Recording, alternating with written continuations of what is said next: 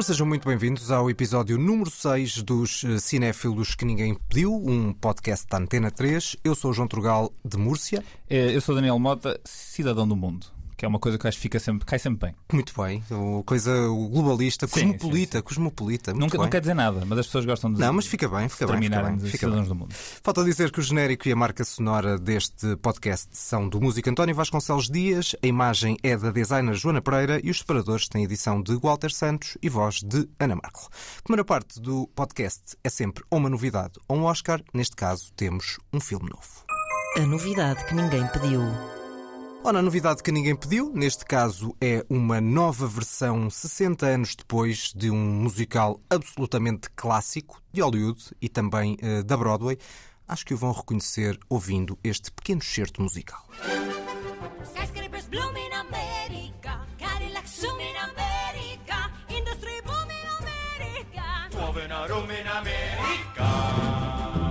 Ora, temos eh, West Side Story. já destes- estava a dançar. Já estavas a dançar. Estava, Aliás, eu estava. vi aqui no, no Sim, sim, estúdio. sim. As pessoas não, não, não veem, Eu mas não só ouvem. aguentar mas, este 6 por eh, 8 à cabo de mim.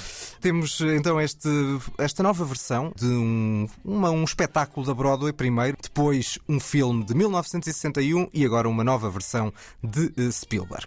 Convém dizer que nós eh, temos dito relativamente mal dos nossos filmes em destaque, não é assim, Daniel Mata? Sim, nós não temos sido muito simpáticos Não temos. temos destacado, não. Não temos. E também já fomos pouco simpáticos para Steven Spielberg, precisamente o realizador deste. E deste meia deste culpa, filme. atenção, somos os dois grandes fãs. Exatamente. Acabámos por escolher filmes a não ver de Spielberg, mas foi uma pura coincidência. Ora, o que temos aqui um, é um musical. Nenhum de nós é particularmente fã de musicais, pelo menos eu não sou. Acho que tu és um bocadinho mais do que eu. Não só sou fã, como eu já fiz um musical. Ah, Já participei. en- Então tens uma Personagem liga- principal. E então, e como é que foi essa experiência? Fiz de? José, eh, pai de Jesus, tinha 17 anos, nunca mais tentei. E ficou traumática essa ligação com os musicais? Não, não, não tenho nada contra musicais. Acho quase um forma- uma forma extrema de representação e de, e de apresentação de uma ideia narrativa. Aos performances peço tudo, tem que representar, tem que cantar, tem que dançar. Acho que tem muito valor, ultimamente. Anda um bocado no lodo. Pois, temia o pior, que era, novamente, um, um espírito negativo, dar uma, uma avaliação negativa, quer Claro. do ponto de vista qualitativo e quantitativo. E assim sendo, nada melhor do que convidarmos um verdadeiro apreciador de musicais, o diretor de programas da Antena 1, da RDP África e RDP Internacional, e também muito cinéfilo, Nuno Galpim. Ora viva, Nuno. apresentador de musicais e não só. De Spielberg também, do West Side Story em particular. Muito bem, ou seja, é 3 em 1. É, o- é a chamada, é o.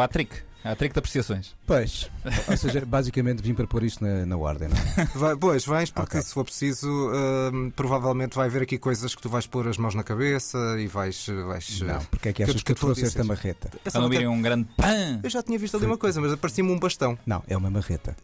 não confundir com os marretas. Convém dizer que isto não é um remake, não é assim? Se eu disser aqui já que é um remake, são já as paredes, não é? Era já a primeira experiência com marreta, porque chamar isto a um remake é a mesma coisa que, imagina, alguém filmar de novo os Maias e dizer que está a fazer um remake do filme do João Botelho. Não, está a ir novamente à fonte. Está a ir Certo. ao livro. Aqui não estamos a fazer um filme, um remake do filme do Robert Wise. Até New Yorker já disse isto. Já enviei É correio uma marreta. Como ao a- próprio, à própria New À York. própria New Yorker. Porque, na verdade, e o filme diz isso no fim, baseado no musical de palco do final dos anos 50. Certo, Spielberg sempre Exatamente. deixou claro que foi à fonte, ou seja, Naturalmente. a Como, adaptação. como a Leonor. Exatamente, exatamente, exatamente. Não é- Achavas que eu não ia trazer uma dimensão literária? a este Não, por amor de Deus, dimensões, dimensões, Lírica, dimensões variadas. É isso, é dimensões isso. variadas. E, e é ideal porque isto é um encontro de artes, não é? Portanto, temos o teatro a transformado num cinema musical. E já agora, falarmos do filme de 1961, ele faz mesmo uma espécie de coleção de quatro talentos incríveis, porque tens o Jerome Robbins a trabalhar como ninguém a coreografia, tens o Steven Sondheim a escrever as letras e o Bernstein a compor a música. Estes três já vinham do palco e depois juntou-se o Robert Wise, um jovem que na altura já tinha feito brilhante ficção científica com The Day the Earth Stood Still, que depois Uhum. teve um remake terrível. Com Keanu Reeves, né? É, é, é. Eu, eu- eu nem- Não é o pior remake de sempre, mas, é, Não, mas, é, mas é não, um filme há muito frágil. Sempre, é. Há sempre pior. Há sempre. Musicais risco pouco, mas só para dizer que uh, Robert Wise fez antes um dos meus filmes favoritos sobre boxe. Chamado Setup Nobreza de Campeão. Mas olha, Recomendo é- muito, recomendo muito. aos musicais ele regressou para fazer a música no coração. É verdade. também é na verdade. década de Bem 60 e mais também. tarde voltou a fazer ficção científica com o Star Trek. Como tu não gostas muito de ficção científica, isso é só para te irritar. O Robert Wise é o realizador menos indicado aqui para Portugal. É Não, não, não, mas- E musicais. Mas o Música no Coração é um clássico da Opa. minha infância e da infância de toda a gente. Vá lá. Os meus pais foram ver o- o- a música no coração na noite que precedeu o momento em que eu nasci. Por isso, eu acho que cheguei ao mundo um pouco Tinhas embalado por aqueles musicais. Edelweiss. Nuno Edelweiss Calpin. é, basicamente é isso. Vamos lá então, diretos ao, ao assunto. O que é que achaste desta hum, Nova abordagem. nova abordagem? Estava a medir as palavras, já estava a medir as palavras. Eu estava a olhar para ti com a marreta na mão. Epá, acho que superou até as minhas melhores expectativas. Porque não valia a pena estar a fazer, como por exemplo fez o Gus Van Sant com o Psycho, a repetição daquilo que já tinha sido feito em cinema. Não fazia sentido, de facto, fazer o remake do filme de 1961. Valia a pena regressar à origem de tudo, uma peça de teatro pensada para a Nova York dos anos 50, trazer ecos da história do Romeu e Julieta, adaptando-a a contextos sociais da altura. Mas o Spielberg não se limita a fazer isto, acrescenta uma dimensão política ao contexto do nosso tempo. Não, porque era que também era suposto estar no, no, no filme do Robert Wise, mas que eu acho que não se nota muito, que é também a questão da imigração Nota-se, se tivermos em conta o que é o contexto da, da época. comunicação da da época. época, certo. Estamos em 1961, ainda estávamos antes da conturbada década de 60, que pôs em cena as lutas pelos direitos civis e eh, também manifestações eh, pelo pacifismo e uma contracultura a si associadas. A década de 60 transformou completamente a forma de olhar para a sociedade e a criticar através das artes. Ou seja, o West Side Story do Robert Wise e dos seus três compinjas ainda não está marcado pelas formas de olhar para a cultura como a contracultura depois o foi desenvolvendo ao longo da década de 60. O Spielberg, ao retomar esta matéria-prima, falo de um ponto de vista consciente do que se transformou, Mantendo o contexto da época, não é? mantendo o cont- mas acrescenta mais. Por exemplo, os Jets agora são polacos. Eles não tinham uma origem claramente evidenciada no teatro nem no filme de 61. Then you are set with a capital J, which you'll never forget till they caught you away. When you're a jet, you stay a E outra coisa ainda mais importante, nós temos uma Nova York essencialmente de nome, mas não de espaço no filme de 61 nem na peça de teatro. Acho que a marca mais evidente que temos de Nova York no filme de 61 é aquele mapa de Manhattan que se desenha Exato. logo no, no momento. Primeira coisa que É arranque. primeira no coisa que vemos no, no genérico. É o único momento de cinema real, porque depois do resto é teatro, não é?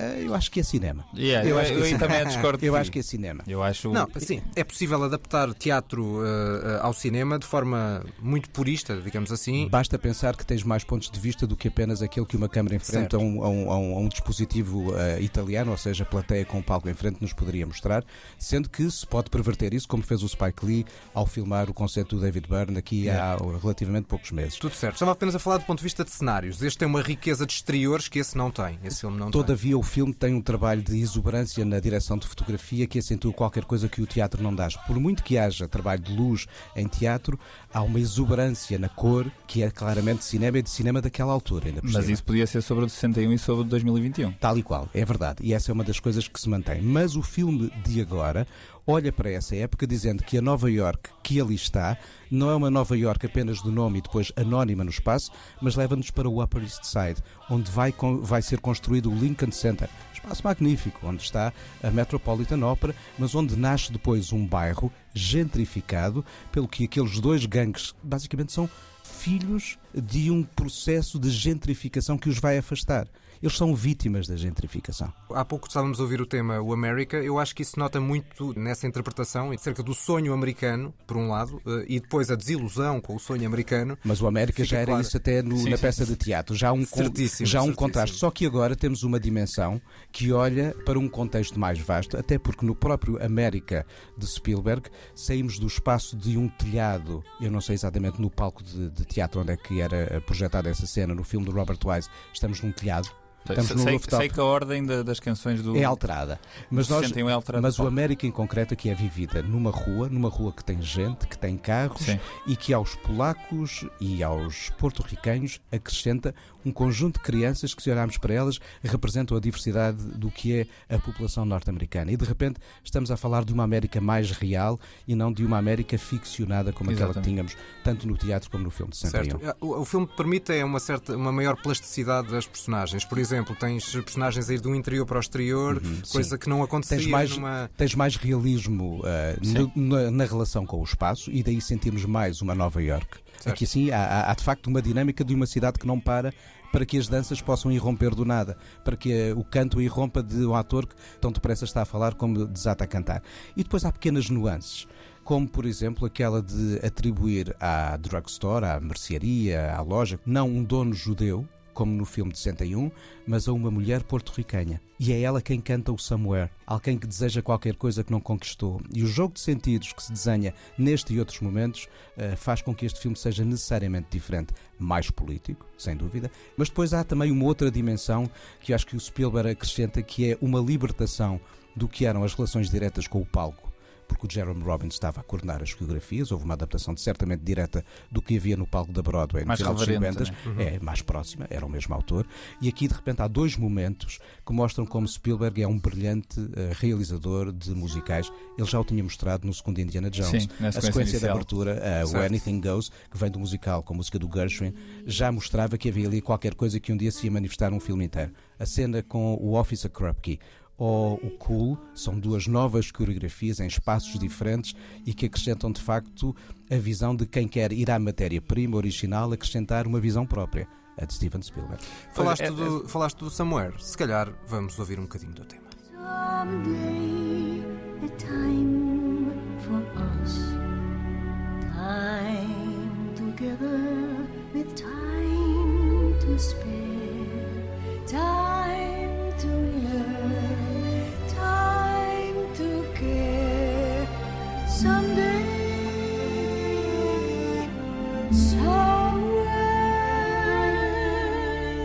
sabes uma coisa? Há uma versão dos Pet Shop Boys desta canção. Creio que é horrível. Não, é incrível. É horrível.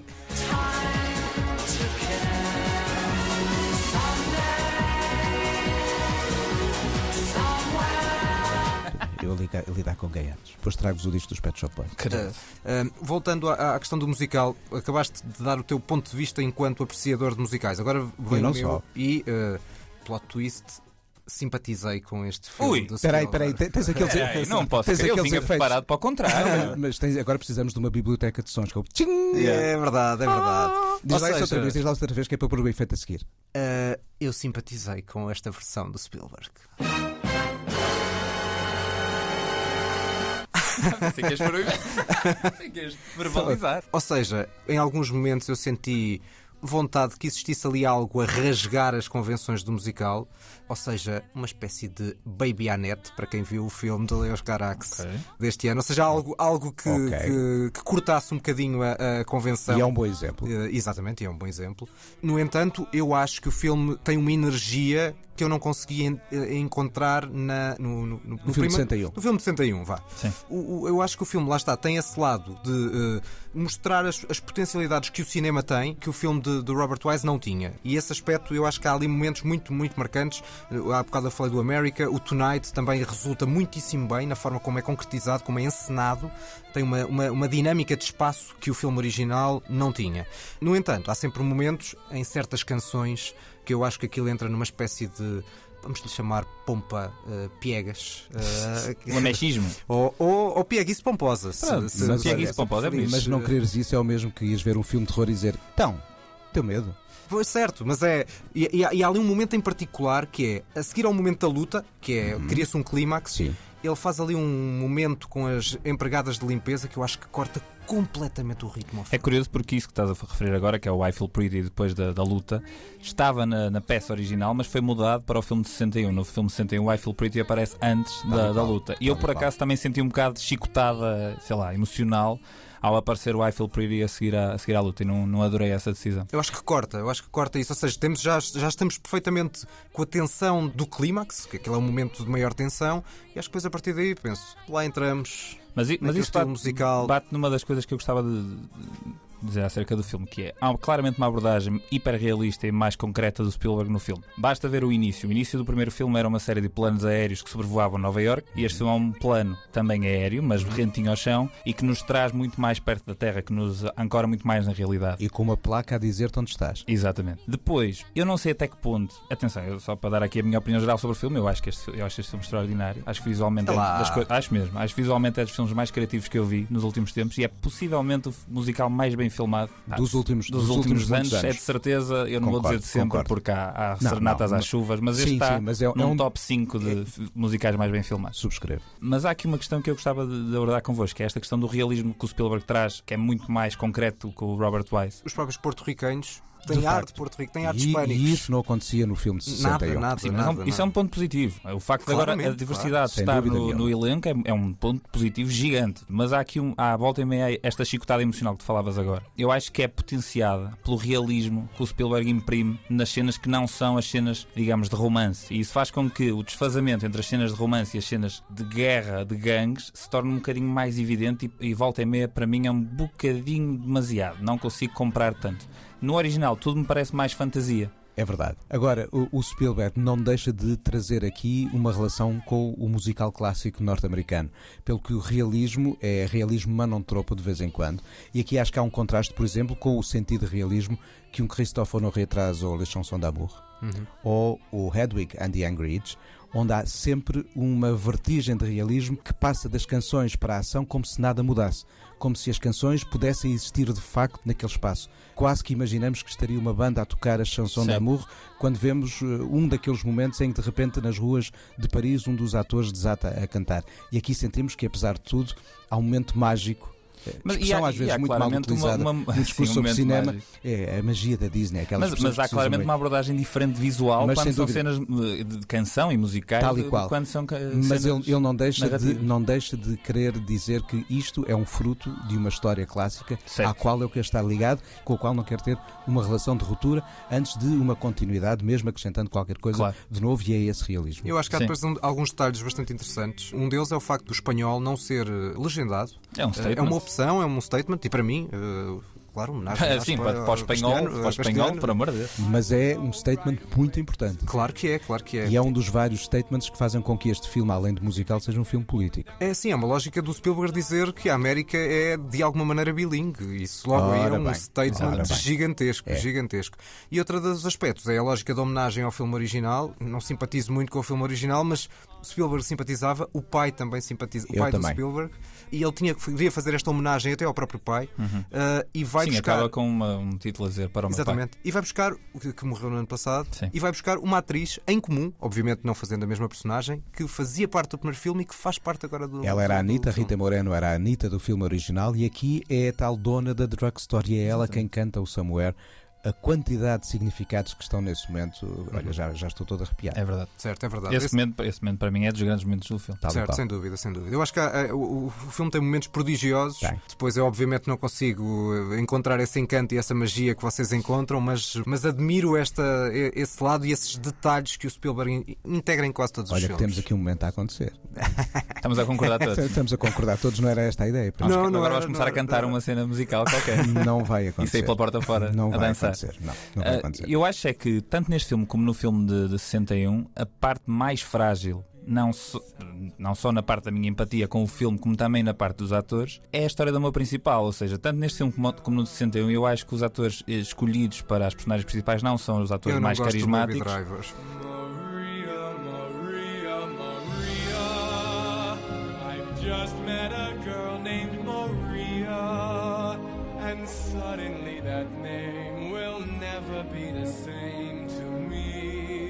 Tu não gostas do Baby Driver, eu não gosto do Baby Driver. Acho que a Maria teve um hype enorme à volta da performance. Achei que ela canta. É soberba a maneira como ela canta, mas a representação, pronto, não sei. Acho que. Acho que está uma vez mais destaca a Anitta, por exemplo. Sim, sem dúvida nenhuma. A Anitta e o, e o Bernardo. E o Bernardo. Essas três personagens, Sim, tal sim. como no original, E tal depois. como no, no- no- no- no- na primeira adaptação. E a Cuidado, cuidado.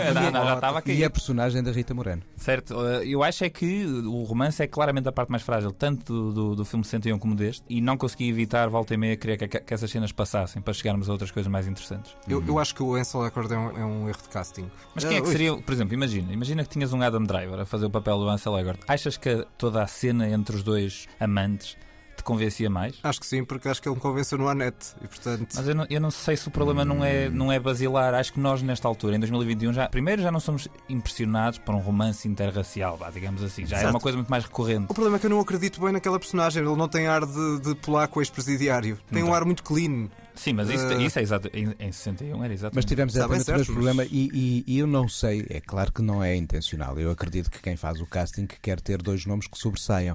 Mas uma vez mais, o que sobressai é o elenco. Em Certo. conjunto. Sim. E é, e é o realizador. O- Em 61 Um- também acho que um- o Robert o Wise é- maior- é, um, é um dos grandes. Eu acho que diria no filme de 61 nós percebemos que é o realizador mais o Jerome Robbins. Eles partilham a realização, é curioso, porque o, Sim, trabalho, sim, sim, sim. o trabalho de coreografia tem um peso tal na construção da forma de filmar que é atribuído um crédito com realização ao Jerome Robbins, isso é interessante, mas o lado da composição é igualmente valorizado em todo o discurso de comunicação do filme Certo. e também da escrita do, do Stephen Sondheim, que nos deixou há muito pouco. Tantos anos depois falamos do Spielberg, sobretudo aqui. Pegando no que estavas a dizer agora do Stephen Sondheim ter morrido há relativamente pouco tempo, acho que os três conseguimos concordar que o Spielberg nasceu para ser um, como se diz em inglês, um crowd pleaser, um, um eu em português, um agradador de multidões. Basta ver os seus filmes. É boa expressão. É agradador de multidões. Não, basta ver os seus Exato. filmes. Sempre foi assim. Mas o Spielberg é um crowd pleaser. O filme não tem um momento lento. Acho que o filme tem uma dinâmica impressionante. Isso, isso é incrível. O trabalho de montagem é impressionante. Impressionante. O filme é fácil, eu acho. Não acho que seja um Sim. filme difícil. Sim. Enfim, difícil de gestão. Não, não- tem esse lado político. e Esse lado político pode ser abrasivo volta e meia, mas, mas é apenas isso. No entanto, este filme está a ser um desastre de bilheteira. Uhum. O filme, durante o primeiro fim de semana, fez apenas 10,5 milhões de dólares. E este filme, para ser lucrativo, tinha que fazer à volta de 300 milhões. Isso muitas vezes é uma palavra que se chama marketing e que já não tem nada Mas a ver não com a falta marketing. Eu acho que não faltou filme. marketing aqui. Ah, Portanto, há qualquer coisa aqui que não, que não está a bater certo. Se um filme baseado numa propriedade já existente, que um dos criadores morreu há pouco tempo, que tem o realizador mais bem sucedido da história Sim, Hollywood, tinha não, tudo fa- para não tem resultar. sucesso, É verdade. Exatamente. O que é que pode ter sucesso agora? É só os franchises? É só a Marvel? Faltava aqui o Superjet ou uma coisa assim. É um, se calhar é um dado preocupante. Transformer, não é? Sim, Imagina- exatamente. Super Shark? Sim, sim, um Super Shark Um que se super transformava para ser uma barbatana à meio da luta e Não, sei, eu tenho ideia. Ou umas naves, ou umas naves, umas naves, naves, original e os bonecada. musicais em geral costumam ser filmes bem sucedidos. Depende, nem todos. Ah, claro. As músicas têm tendência a tornarem-se hits e depois as pessoas vão ver os filmes porque conhecem Uhum. as músicas, etc. Todas estas canções são léxico popular dos Estados Unidos. Sim. Eu não sei se, se, é- se não é um filme é um feito case- para uma demografia mais velha que está com medo de voltar a- aos cinemas por causa Eu da acho, eu pandemia. acho que esse pode ser um dos problemas. E a evidente postura liberal com que o filme olha para o contexto e o desenha pode dividir o próprio, a própria vontade em ir ou não ao cinema, quase como se isso fosse um statement. Sim, Estou a mas pensar a- mas na acho- América muito dividida. Mas hoje. acho que há filmes mais transgress... mais Sem dúvida com- nenhuma. Transgridem mais e que sem têm dúvida sucesso, nenhuma. não é? E não, há, tentar- e não há nada na, na publicidade do filme que te diga este filme é liberal. Ou seja, tu olhas para. Mas Não sei tens se o há. Spielberg e sabes que à partida poderá Ah, ok. ser. ok. Sim, mas, mas já, acho que já havia uma mensagem no original, também não é uma mensagem muito mais forte. Ou seja, eu acho que passa é melhor a mensagem, Certo. isso sem dúvida. É, é tão subversivo para a época um quanto o outro. Certo, exatamente. Ou seja, é isto é um sub- sempre, sempre é ter um em conta o contexto da época. Só que a, exatamente. a América hoje, se calhar, está mais dividida e menos com vontade de ouvir aquilo em que não quer acreditar ou aquilo de que não gosta do que em 1961. Talvez. Estamos prontos para dar nota ao filme? Estamos. É de quanto a quanto? É de 0 a 10. 12. É. Nossa. Fica e a aqui primeira um- nota que rebenta a escala. Fica um 12 em 10 a rebentar a escala. Foi por isso que Porque, convidámos. porque é o Dulce Plan da Eurovisão. Oh, Foi pá, para isso. bonito. Foi para isso. E tu, Daniel Mota? Dou um 8 em 10.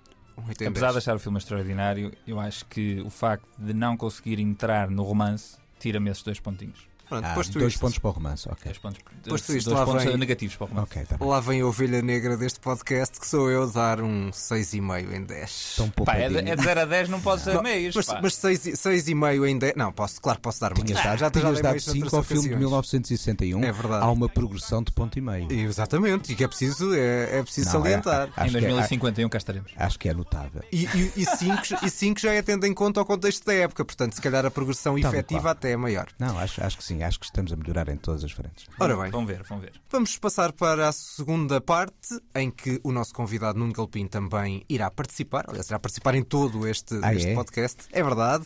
Não tínhamos dito. Eu fingi que não sabia. Oh. A, a fingir que é um fraco fingimento a partir do momento em que, como sabes, tens aqui os certos que nós não conhecemos, é sempre um clássico. Mas antes de explicarmos como é que vai funcionar isto de forma um pouco adaptada, vamos ouvir o separador. A lista que ninguém pediu.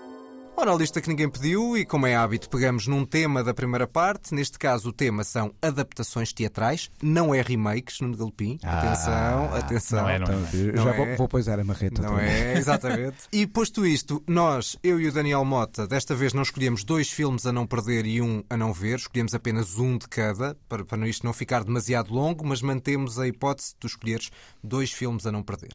E a primeira escolha é tua. Não sei se queres fazer uma pequena introdução ao teu Nada primeiro. como ouvir primeiro. Nada como ouvir. Vamos ver se nós adivinhamos.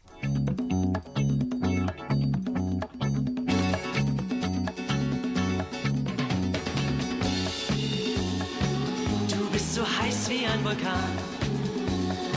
Und heute verbrenne ich mich daran.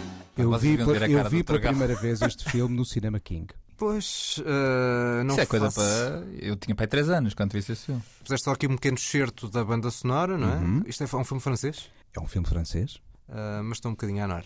Ora bem, é o terceiro filme, a terceira longa-metragem do François Ozon. Quando estreou cá Isso é o Sul Sable, mulheres? Oito mulheres? Antes, antes, quando estreou cá o Sul le Sable, que é o seu a sua quarta longa-metragem, o Cinema King repôs eh, dois filmes anteriores, o Les Amants Criminels e este Goutte d'eau sous des pierres brûlantes, quer dizer, gotas de água sobre pedras, não é bem escaldantes, é mesmo a arder. É uma peça de teatro de Fassbinder, trabalhada no contexto de um iclô, toda a ação decorre dentro de um espaço fechado de um apartamento, e há um momento em que, de repente, como no cinema musical, as personagens desatam a dançar e a cantar. E aqui assim eh, Portanto, mantiveste o teatro, mas também mantiveste a parte musical. não coisa. podia faltar, é o que eu gosto. Certo, certo. Eh, e a graçola aqui maior é de que a canção que aqui está, apesar de cantada em alemão num filme francês, na verdade é italiana, a versão histórica da Rafaela Carrà, que mais tarde o Paulo Sorrentino usa naquela Grande sequência beleza. incrível da grande beleza, mas numa versão chipum chipum do Bob Sinclair, que Sim. é incrível. Mais uma pet shop poisada. Não, a, Quase. a versão é horrível, mas, mas, a, mas a cena do filme é ótima. Eu comprei o disco. Do Bob Sinclair? Claro, é horrível, mas é, mas é, mas é Mas o homem tem 50 incrível. mil discos, vai. É. Não, é- é- eu concordo que é, é horrível, mas é tão má Dá a volta. eh, dá quase a volta. não dá, não dá. numa não dá, festa, não numa dá. festa com amigos, aquilo funciona sempre. Sobretudo eh, a partir de duas ou três horas de coisas bebidas que não necessariamente sumos. Talvez, talvez. Mas muitas. Nunca mas se falou de álcool neste podcast. Mas Eh, muitas, Foi preciso não vir o golpe. nós falar de somos, álcool. nós somos uns puritanos. Era, era sem ser sumos? Sem ser sumos, Podia ser água mineral. Exatamente, Água é gasificada. Qual é que preferes? gaseificada. Agora das pedras. Ora bem, eh, vamos se calhar passar para a tua escolha. Vamos Eh, embora. Daniel Mota, vamos lá, apresenta aí. Nada como ouvir, como disse no golpe, mas de qualquer maneira eu vou só dar uma pista. O realizador deste filme entra no Star Wars. Fique na mesma, claro. então temos aqui um bocadinho de bonecada intergaláctica. Não vamos- temos bonecada Não, intergaláctica. não temos, não temos. Mas temos só uma referência à bonecada. referências da bonecada intergaláctica. intergaláctica porque não pode faltar. Vamos ouvir. Must be blood. Tui, that's disgusting. Must be fresh. I don't want to hear this. Feed me. Does it have to be human? Feed me. Does it have to be mine? Feed me. Where am I supposed to get it? Feed me, Seymour. Sabes, Galpim? Sei que foi uma escolha de Daniel Mota. Eu também não. Vocês também não sabem o que é isto. Eh, sei que é um musical ou um. É musical. E aqui estávamos a ouvir. Eu não faço ideia. Não, não- Parece uma palhaçada. Aqui estávamos a ouvir o ator que faz de Oogie Boogie Man no Nightmare Before Christmas e Grande- o Rick Moranis. Grande filme. eh, Grande o Rick filme. Moranis que entra no Ghostbusters. Eh, Este filme não é uma palhaçada. Este Não, filme é uma- palhaçada pode ser em bom, ou seja, Em uma francês? paródia, vá, uma paródia. Ah, exatamente. Uma Este paródia. paródia, é- paródia, boa. este é o filme de 1976, o Little Shop of Horrors, realizado pelo Frank Oz, que é o Yoda do, do Star Wars. É uma adaptação da peça de 1982, com o mesmo nome, criada pela dupla Alan Menken e Howard Ashman, que mais tarde se tornaram conhecidos porque fizeram todo o renascimento da Disney dos anos 80 e 90, a Pequena Sereia, o Aladdin, a Bela e o Monstro. Muito bem. E esta peça, por sua vez, é adaptada de um filme de 1960, série B, do Roger Corman, que, entre outras coisas, tem uma micro aparição do, do Jack Nicholson. Como diria o Yoda, a escolha boa fizeste. Eu acho, eu acho este filme extremamente curioso. Não há assim tanta gente que tenha visto isto. Eu acho que é um filme de série B, americano, um filme de baixo orçamento, em que basicamente o que nós ouvimos era diálogo entre o- um jovem nerd que trabalha numa florista e uma planta carnívora que lhe vai transformar todos os sonhos em realidade se ele simplesmente lhe der a comer pessoas. A premissa é esta, é uma comédia negra acerca da ambição e da ganância. E tem uma série de canções eh, extremamente Cantaroláveis. Cantava- Cantaroláveis, exatamente. Uhum. E há bocado estávamos a falar da minha participação em musicais na minha vida. Eu, em tempos, toquei esta música também. Não Ah. cantei, porque não tenho esta voz, mas toquei esta De forma música vivo. brilhante? De forma brilhante que eu toquei. Fazem Forma- uma autoavaliação. Ah, outra forma eh, de tocar. Sei que foi de forma brilhante. Pois, É um filme ter- que pa- que passa mais ou menos percebido, mas eu acho muito, muito engraçado. E as canções são, têm a, a ironia e a, e a- e a sátira que, que depois as pró- próprias letras do Howard Ashman na- nos filmes da Disney continuaram a ter. Todas as letras da Bela e Moça, da Pequena Sereia, do Aladdin são letras excelentes. E é de ver. Muito bem, vamos passar para a minha escolha. Vocês escolheram dois filmes relativamente pouco conhecidos. Eu, como sou um básico, eh, vou escolher um clássico dos clássicos de adaptações teatrais. Tive dificuldade, não sei se tiveste, Daniel Mota, por, É muito por- difícil. por só escolher um filme, não é? Porque normalmente escolhemos dois, quando é escolhemos só um, a dificuldade aumenta. Sim, e há imensas boas adaptações de teatro para cinema. É verdade, É é, verdade. verdade. É verdade. Eu escolhi este filme, apesar de tudo, sendo só uma, ficou mais ou menos para mim óbvio que a escolha seria esta. You put that howling down there and go to bed. Yours, I want my clothes down here. You shut up. You're gonna get the law on Hey, you. stop! You can't beat on a woman and then call her back because she ain't gonna come. You're gonna have a baby. Listen, I Yours. hope they haul you in and turn a file Yours, on I you like the last clothes time. down here. You stinker.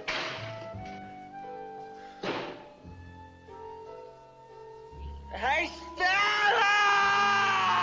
E então? Eu estava com dúvidas antes de ouvir este grito final, depois esqueci dúvidas nenhumas, né? É o elétrico chamado desejo. Exatamente. É um clássico, sim, senhor. Tínhamos aqui Marlon Brando, que eh, vá-se lá saber porque não ganhou o Oscar de melhor, de É melhor ator. E Não. merecia. E merecia, Merecia, que é sim, um dos primeiros papéis do Marlon Brando. Estávamos em 1951, como dizias, é o A Streetcar Named Desire, o elétrico chamado Desejo em português, a tradução à letra, de Elia Kazan, uma adaptação de uma peça de Tennessee Williams.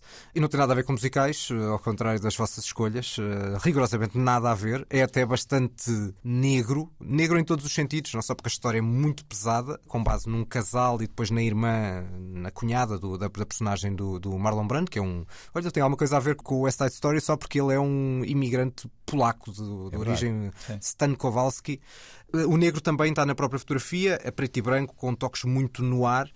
Do ponto de vista visual, é uma peça de teatro também em que também não foge muito do formato teatro, eh, mas depois tem outras coisas, nomeadamente a questão da fotografia, a questão dos ambientes jazz que vão acompanhando a parte do filme em termos de banda sonora. Mas nunca nos desvia da atenção do texto e da interpretação. Certo, sem dúvida. Até porque a interpretação, não só do Marlon Brando, mas se pegarmos apenas nas personagens principais, a grande Vivian Leigh, Sim. eh, que ela sim ganhou o Oscar de melhor atriz. Eu acho que é um filme que tem uma série de camadas interessantes. É teatro, mas é cinema, é muito cinema ao mesmo tempo. Sim, sim. E é uma bela Hum, escolha. É uma... Para quem e- não conhece, é daqueles É um filmes a ver. Todas as listas de grandes adaptações de peças de teatro ou de cinema incluem sempre eh, este, este filme. Acho a performance de Marlon Brando provavelmente das melhores coisas de sempre a nível de, representação na história do cinema. A primeira cena em que ele entra pela casa adentro, todo suado, em que saca a sua camisola e a mulher não consegue conter a excitação por ver ali o, a personagem de Marlon Brando, enfim, é icónica e. E, impressionante. e estamos a falar de um homem entre o selvagem e o profundamente desprezível, não é? Certo. Portanto, é... E ele consegue passar isso como um autêntico espalha-brasas. Ele leva tudo à frente nesta Mas, personagem. mas ao mesmo tempo, este filme não é dos meus favoritos com o Marlon Brando, apesar de tudo, por uma questão que eu acho que ao longo do filme se sente um bocadinho um desfazamento entre dois tipos de representação. O tipo de representação do Marlon Brando, que já, já abordava a coisa de uma forma mais naturalista, e o tipo de representação mais Clássica. teatral, mais clássica. Certo. E eu acho que este filme é muito curioso porque está ali alguns no meio, como alguns filmes que tem o James Dean, por exemplo, está ali alguns no meio entre os dois tipos de representação a chocarem um com o outro. Percebo o que dizes. O, Percebo fi- o filme é de 51. Quatro anos depois, à Lua de Nucais. Sim, Certo, e esse, exatamente. esse, esse E aí eu gosto sim. bem mais do Ora Aula bem. no Cais. É. E acho que aí eh, tudo está mais eh, homogéneo. Também do Eli Kazan, para quem não sabe. Exatamente, real- Elia é que o realizador é o mesmo e sente-se uma progressão incrível. Yeah. Queria só acrescentar, para, para fechar, que há uma cena, hum, não sendo spoiler, nós não gostamos de ser spoiler neste, neste podcast, hum, que é uma cena de abuso. O Elia Kazan conseguiu contornar ah, o- as questões da censura de Hollywood e contornando, fez melhor do que eventualmente faria se não houvesse censura, porque faz com uma subtileza e com uma força, tu captas a, a- captas a chama toda daquele abuso sexual eh, que existe ali, sem precisar de mostrar muito. É A arte com que muitos realizadores conseguiram contornar o código com que o cinema de Hollywood conviveu durante o desafio, O Código antes desafio, o Código Hayes, desde os anos 30, é notável. Em alguns momentos, este é claramente um desses Exatamente. exemplos. Despertou a criatividade. Posto isto, vamos para a tua segunda escolha, uh, Galpim, a não perder.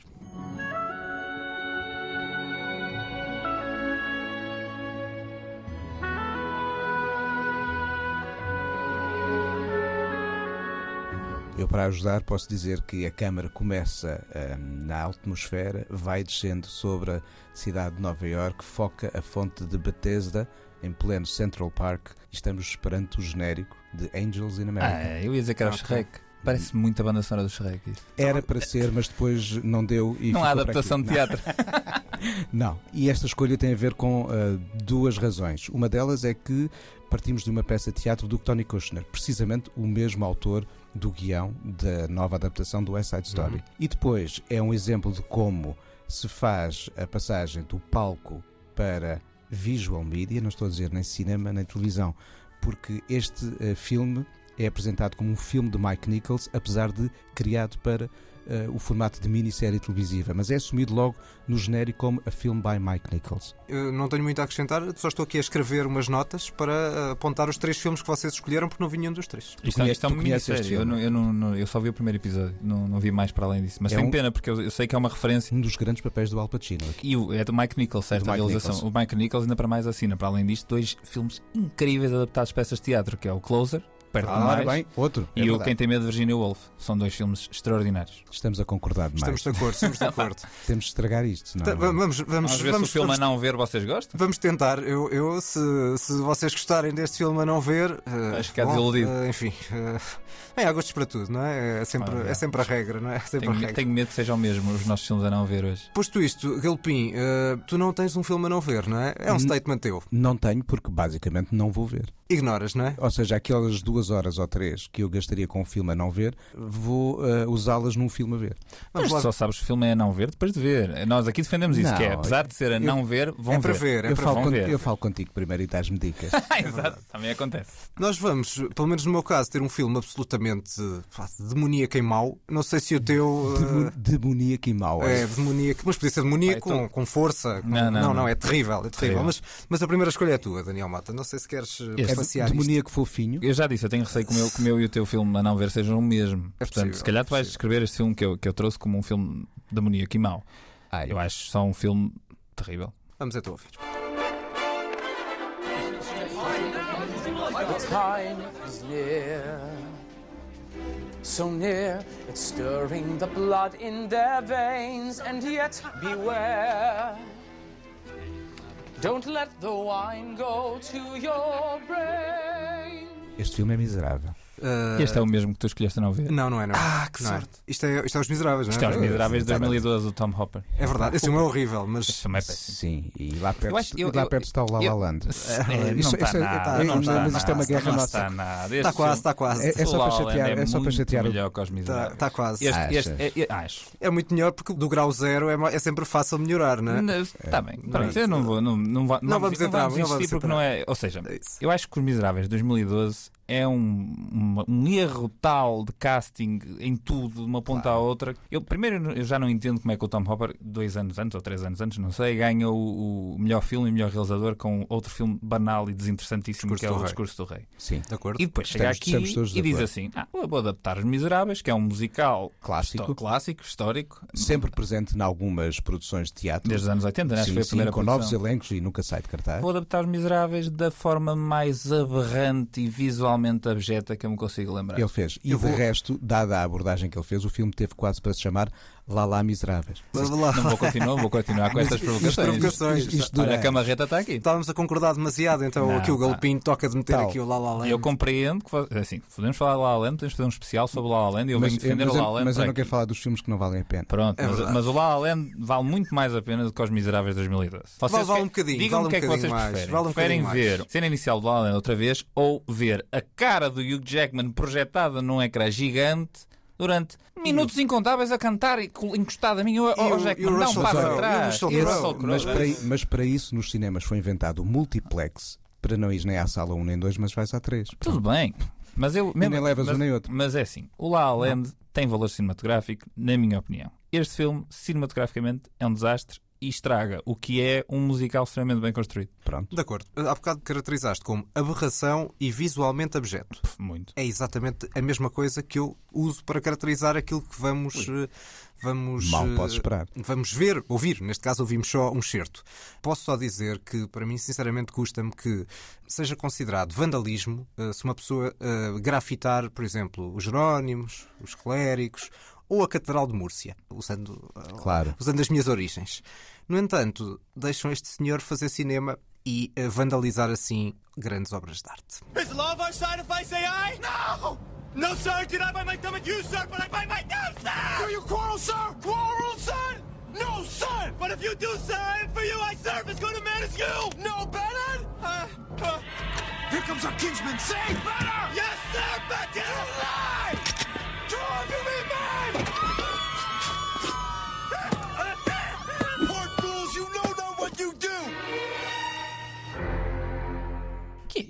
Eu não facilitei a vida neste, Nada. neste certo. Este certo é do início deste filme, que é um Uhum. filme dos anos 90, uma adaptação de um clássico dos clássicos do teatro. E, para vos ajudar, posso dizer que as duas personagens principais não aparecem neste hum, certo. As duas personagens. Para, para nos ajudar. É para vos ajudar, porque as duas personagens principais são as que dão título ao filme e à Ah, peça de isto é o teatro. Romeu e Julieta. Aí, o que tu te foste meter. O do Baz Luhrmann. O do Baz Luhrmann. Achas assim tão mal? Acho horrível.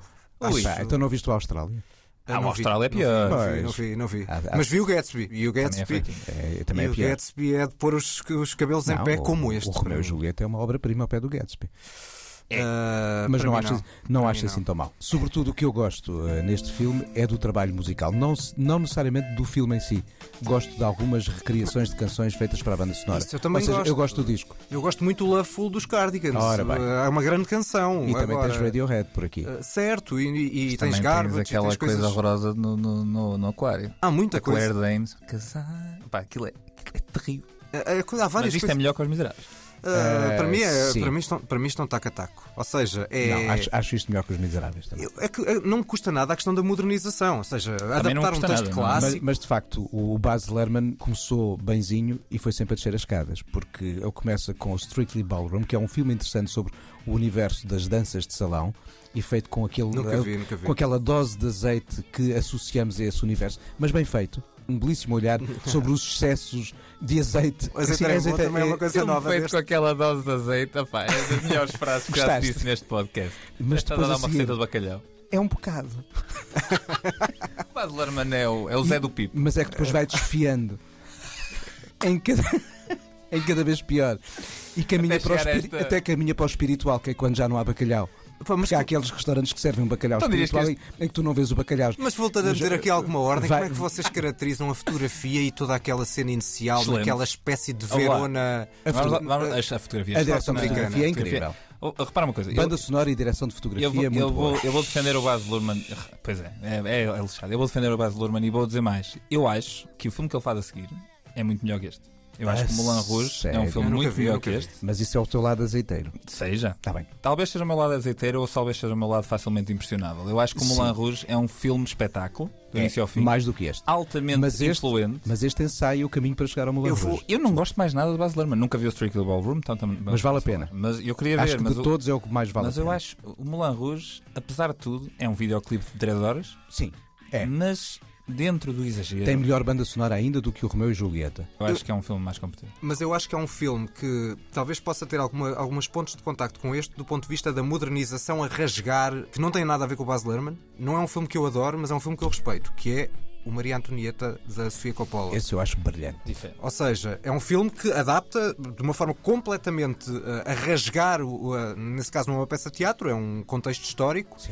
com uma ótima banda sonora nesse eu reconheço que Mas dá 10 a 0 a este Romeu e Julieta. Claro, Sim, claro sim, que dá, sim, pois. Uh, uh, agora, eu não gosto da fotografia, eu acho a fotografia horrível, aquele estilo, aquela exuberância. É exuberante, mas é muito bem visual. feita. É, é- mas é uma questão de gosto. Mas É, estes, isso estes mesmo, filmes é são os anos 90. É, estes é. filmes são os anos 90. Não, não são os Se anos queres retratar os 90. anos 90 visualmente, O este excesso. filme O e excesso. muitos, e muitos videoclipes por esta onda, Há muita- filmes são os anos 90. Sim, mas há muita Podes coisa ultra é estilizada Ah, dos anos claro. 90 Mas que não é estes isto. dois filmes, Claro o Romeu e é. Julieta e o, e o Moulin Rouge, traduzem muita estética do teledisco dos 90. Sim. Pois gostamos ou não. Pronto, para mim, Completamente de acordo. para mim isto é completamente a não ver. Quais eram as palavras que tu tinhas usado? Aberração, visualmente abjeta. Termino como comecei. É isso. Posto isto, vamos, eh, como sempre fazemos, desde que não nos esqueçamos, recapitular as escolhas eh, a não perder e a não ver. Nuno Galpim, os filmes que tu sugeres para ver. Para ver, eu creio que não há título em português, apesar de ele ter tido uma brevíssima passagem pelo King. Goutte d'eau sous des pierres brûlantes, François Ozon, filme do ano 2000. E o outro, Angels in America, do Mike Nichols.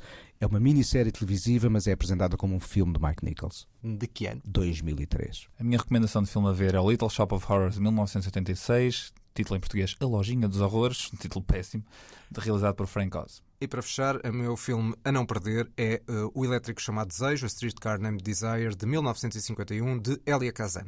Quanto aos filmes, as aberrações, eh, filmes a, a não ver, o Nuno Galpim não tem escolha. Tu, Daniel Mata, Os Miseráveis, de 2012, realizado por Tom Hopper. o meu é o Romeu e Julieta, de 1996, de Baz Luhrmann.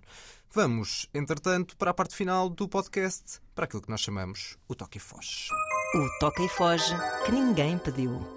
Ora, o Toque Foz que ninguém pediu, eh, referências soltas a coisas que andámos a ver. Eu, uma das coisas que quero recomendar é um filme finlandês chamado Compartimento Número 6, de um realizador chamado Juku Osmanen, ou algo do género. Vi no Lefest, estreou nas últimas semanas.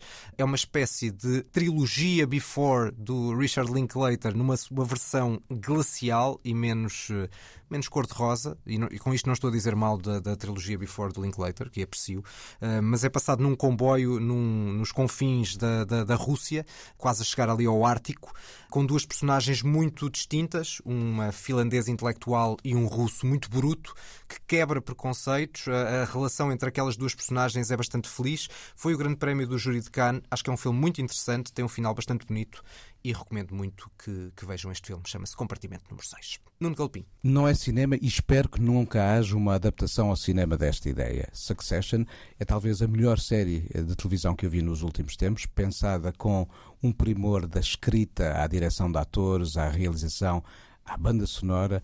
A terceira temporada acaba de uma forma como uma boa série sabe pensar o deixar-nos mesmo, mesmo na beira de um abismo para que venha, é tal coisa do cliffhanger, para que venha a quarta temporada daqui a uns valentes meses. Vale a pena ver. Daniel Mata. Seguindo um bocado o que estávamos há pouco a falar da videoclipes e estética dos anos 90, está aí perto para estrear um novo filme do Matrix. Tenho algum receio que seja uma chachada, mas vamos ver. E eu vou recomendar Já um vai no vídeo. quarto, não é? Já vai no quarto. É assim, eh, se continuar a trajetória descendente, vai ser ainda pior que o terceiro. Enfim, não interessa. Mas o, o primeiro é um clássico seminal e é um dos melhores filmes de ficção científica, certamente dos anos 90 e talvez um dos melhores de sempre. Recentemente eu vi no YouTube um vídeo chamado Why the Matrix Soundtrack is Amazing, de um canal chamado Inside the Score.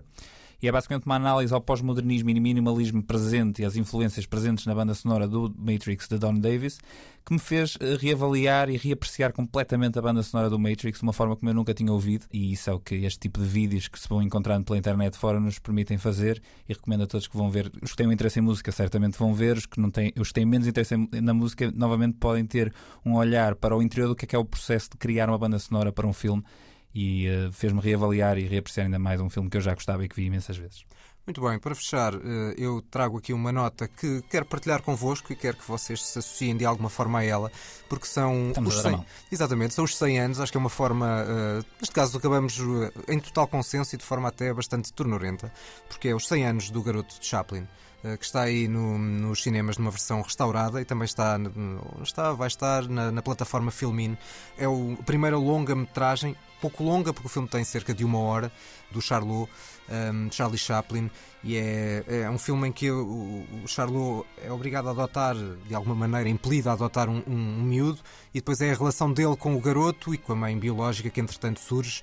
Uh, é um filme que tem uma parte onírica muito, muito interessante. Não é um dos meus filmes favoritos do Chaplin, não sei se é o vosso. Não, mas é um filme onde se percebe a progressão de quem Certo. estava a fazer curtas, percebe eh, a capacidade do cinema para contar histórias mais complexas e os melhores filmes virão a seguir. Exatamente. Tempos, para mim é difícil fugir a- modernos. tempos modernos, Para ditador mim, é difícil. Limelight. Sim, sim. O Limelight eu acho que é uma O- obra-prima. Eu-. Exatamente. Luzes da Cidade. Luz da Cidade é, é um filme incrível. Esses filmes que vêm a seguir são incríveis. São todos, são todos incríveis. Para além de falar do filme e de- da, da efeméride, eu queria contar uma pequenina história. Eu fui ver ao, ao- ao cinema, num dos poucos cinemas onde, infelizmente, este filme está a, ser, está a ser projetado, no cinema de Lisboa, só está em Lisboa e no Porto. Devia ser apresentado eh, um pouco por todo o país. E estava uma, uma mãe com um bebê, podemos dizer mesmo um bebê, porque ele tinha dois ou três anos, não teria mais do que isso. E estava, levou ao cinema para ver o filme, e lhe contando os oráculos, e lhe contando a história. Eu acho que é um momento da relação familiar, uma certa relação mágica que o cinema pode ter.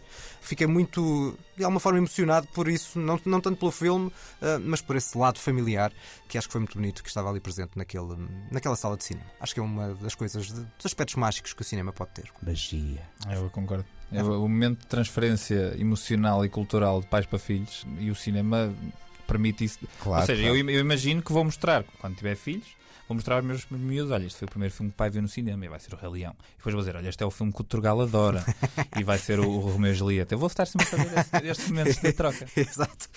Pronto, é, são as O despedidas. teu primeiro filme foi O Rei Leão. Foi. Momento bonito. Meus Ah, pais levaram, tá, vai lá ver este filme, onde morrem todos, basicamente. Gostei muito mais do filme do que do musical. Filme de teatro. brilhante. Porque aqui o processo é ao contrário do West Side Story. Aqui há uma tentativa de levar ao palco uma ideia de cinema, há uma boa ideia na forma de criar visualmente as personagens, mas nunca consegue o teatro reproduzir o efeito ah, daquele desenho animado, que Ok. é brilhante e com uma banda sonora notável, criada Acho, pelo eu acho um dos poucos filmes perfeitos. É, então, concordo, é absoluto. E é difícil imaginar o palco com o mesmo patamar de satisfação da parte do espectador. Muito bem. São as despedidas deste sexto episódio do podcast Os Cinefas que Ninguém Pediu, com um agradecimento muito especial a ti, Nuno Galpim. É o convidado que ninguém pediu. Exatamente, o convidado que ninguém pediu. O- A marreta fica no chão. Mais um cinéfilo, é verdade. é usado verdade. agora a seguir. É De verdade. forma violenta. E como é, que era, como é que era a expressão há bocado que tu tinhas? Eh, Visualmente abjeto e aberrante. Eu espero que sim. Será esse o perfil da marreta?